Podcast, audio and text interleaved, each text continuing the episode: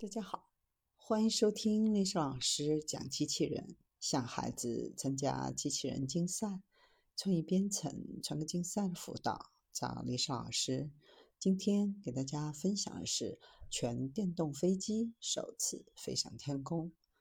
全电动飞机完成首飞，在四百千瓦、五百马力电动动力系统的推动下升空。这是飞机打破世界纪录的又一步，也是航空业脱碳之旅的又一里程碑。全电动飞机的首飞不仅仅是为了打破世界纪录，而是为开发先进的电池推进技术在城市空中交通市场的应用，有助于使零喷气成为现实。全电动飞机的首飞，标志着全球向更清洁的飞行形式过渡向前迈出了一大步。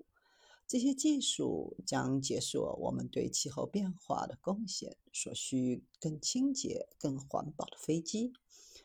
团队为客户提供完整的电力推进系统，无论是电动垂直起降还是通勤飞机。